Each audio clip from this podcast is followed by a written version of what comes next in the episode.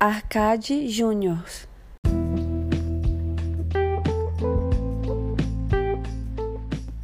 Fala aí galera ligada na Arcade Juniors, tudo suave? Galera, tô de volta aqui com mais um podcast, mais um programa aqui para Arcade Juniors e hoje eu decidi dar continuidade, mesmo que o hype já se foi, praticamente não se fala mais em Love, Death and Robots, porém, como eu tinha feito a parte 1, decidi fazer aqui a parte 2 só para concluir o projeto.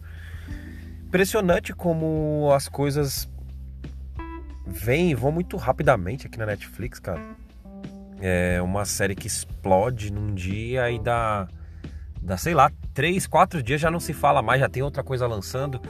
É, eu tava vendo a repercussão de uma minissérie que veio pra Globo Play, é o Caso Evandro. Impressionante como o, o fator de, de é, dois episódios semanais, tem a HBO também que faz lança episódios semanais. Impressionante como isso gera um, um comentário, gera engajamento, as pessoas comentam por mais dias, por mais semanas, né?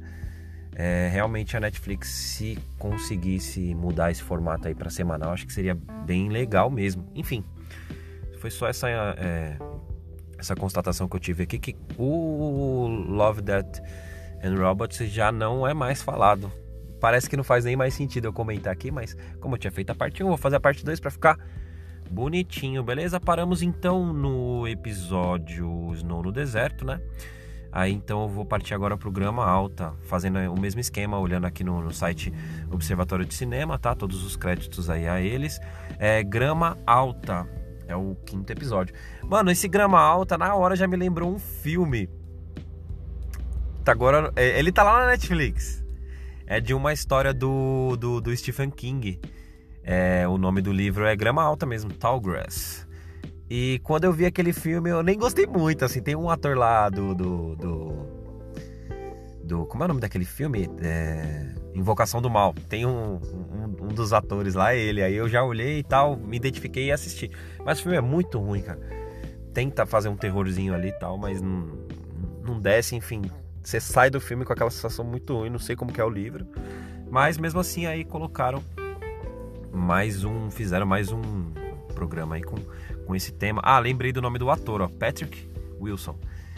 É, o nome do filme lembrei também, Campo do Medo. É fraquinho, porém é, é, até que passa uma, uma coisa legal, assim, tipo, eles estão num trem, aí o trem para num lugar que tem uma grama muito alta e tal, e as pessoas acabam descendo para ver o que aconteceu com o trem, porque que ele sempre para ali naquele lugar.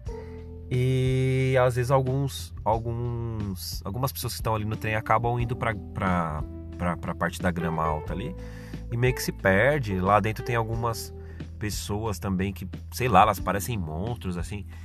E quase que esse personagem principal se perde ali também, mas ele acaba é, conseguindo se salvar ali. O, o, o, dono da. O cara que tá lá no locomotivo, ele ajuda também.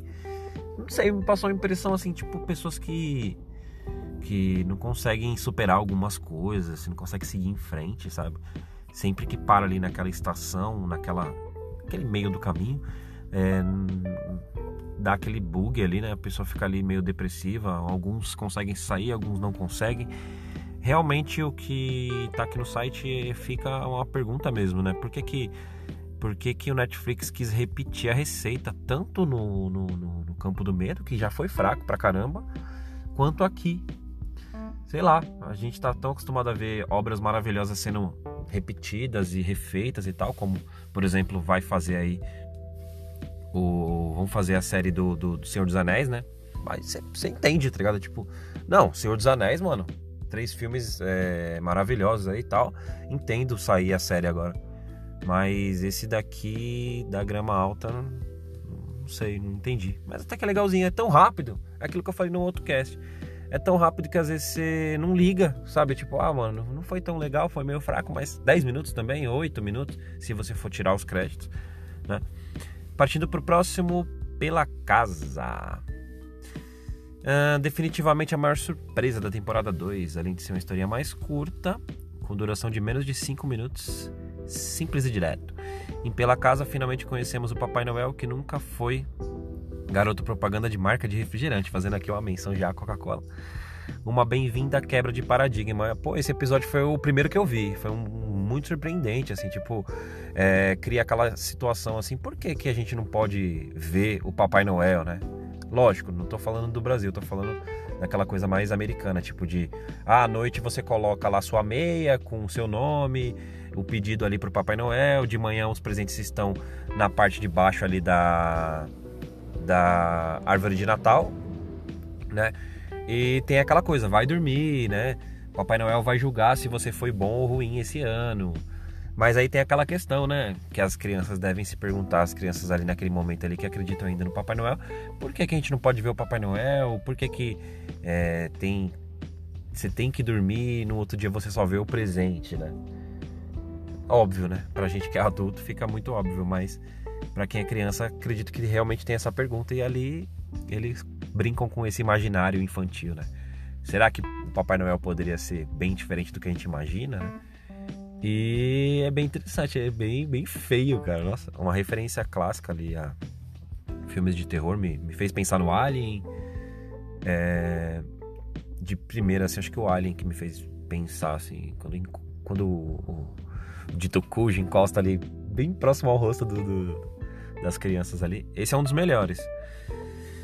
É, próximo Gaiola de sobrevivência, momento mais clichê de Love, Death and Robots. Basicamente é um curta-metragem estilo sobrevivência contra uma máquina disfuncional. No entanto, é certo que neste episódio encontraremos o maior atrativo deste segundo volume, uma participação do ator Michael B. Jordan, literalmente, voz dublada e virtualmente. É realmente, quando você vê o episódio, mano, o esse parece aqueles aquelas tech demo, não sei se vocês sabem o que, que significa, mesmo assim vou explicar aqui. É, tech demo é quando uma empresa que faz tecnologia para jogos, por exemplo, motor gráfico, né? Um, um, uma ferramenta para as pessoas criarem os seus jogos ali, graficamente falando, né? Então eles lançam assim, tipo um trailer, eles lançam um mini jogo, só para dizer assim, olha o que é possível fazer com o meu motor gráfico. Olha, olha quão bonito pode ser seu jogo e tal. E ele é muito bonito, assim. Parece que é uma demonstração de um poder gráfico, tipo, das novas gerações, assim. E o Michael B. Jordan, pra quem não se lembra, ele faz aquele filme Creed, lá do, sequência do rock, né? Faz também o filme do Pantera Negra, e, mano, tá muito interessante, tá muito bem feito. Mas é aquele conteúdo ali, é muito pequeno ali. É um, é, é, parece assim. Sabe aquele filme tipo Jurassic Park, que você vê bastante momentos ali tranquilos, felizes e tal? Aí tem aquele momento dramático do, dos Velociraptors lá naquele, naquela cozinha industrial, com as duas criancinhas. É assim, como se fosse tirar só aquela cena de ação e recortar e você assistir só aquele pedaço. É, parece muito isso realmente, se você for pensar em questão de história, você fica meio vagando, você não sabe direito o que está acontecendo ali. Mas é como se você tivesse a oportunidade de ver um momento de ação recortado. Isso é muito comum na cultura de animes. É muito comum você ver ali um recorte de uma luta importante ali, tipo do Dragon Ball, de um Naruto, no, no, no YouTube, com o meme, com a brincadeira de que geralmente eles colocam uma música para tocar de fundo e geralmente é Linkin Park. Fica aí a menção honrosa aí aos memes de Linkin Park com lutas de anime aí no YouTube. E para fechar, temos aí o Gigante Afogado, o episódio mais meditativo da série animada. No momento derradeiro, Love, Death and Robots instiga para que analisemos nossa relação com a vida e morte, exemplificando diferentes perspectivas com o foco no cientista e narrador que não acredita na maravilha de seus olhos, que seus olhos testemunharam, fazendo ele questionar qual é o valor de nossos dias perante uma mortalidade certa. Direto e profundo. Mano, faz uns dias que eu assisti, eu realmente não me lembro desse episódio aqui. Fica aí como aquele. Eu tô fazendo todo um episódio, todo, todo um, um, um podcast cheio de spoilers aqui falando sobre tudo. Daqui eu não vou falar mais nada, vou deixar aí para vocês assistirem e concluírem por si próprios. Mano, vale a pena assistir Love, Death Robert. Numa sentada, cara, almoçando, vocês coloca lá, você vê oito episódios, cada um deles tem de 5 a 10 minutos. Se você cortar lá aquela abertura e encerramento, em uma horinha você vê tudo. Acho que nem vale a pena. Acho que vale a pena fazer igual a gente fez aqui. É, assiste quatro, depois assiste mais quatro. É muito legal. É interessante você ver aonde a animação pode chegar, estilos de animação diferentes. Me faz sempre lembrar do Matrix, é, Animatrix. E, mano, é aquela coisa gostosa, assim, tipo, é a cereja do bolo, sabe? Você tem tanta coisa legal aí na, na Netflix, já na Amazon, né, nos outros streamings aí, tem coisas profundas, tem filmes mais bobinhos ali, pipoca de fim de noite. É legal você ver uma outra coisa, assim, tipo, ah, pô, uma animação diferente e tal. Parece muito experimental, assim. Então, eu acredito que não é tão marcante, não fica na sua cabeça por dias e dias, né? Vídeo que eu nem lembrei para contar para vocês aqui sobre esse último episódio que eu acabei de falar.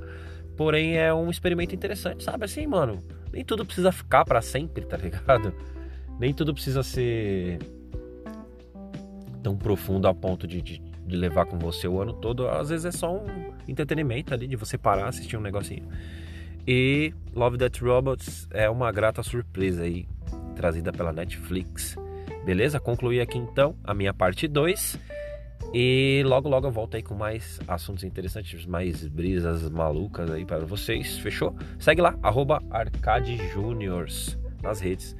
Tô em todas. Lá no Instagram tem um link que você consegue ver todas as redes lá. Fechou? Vou saindo fora então. Valeu, falou e até mais.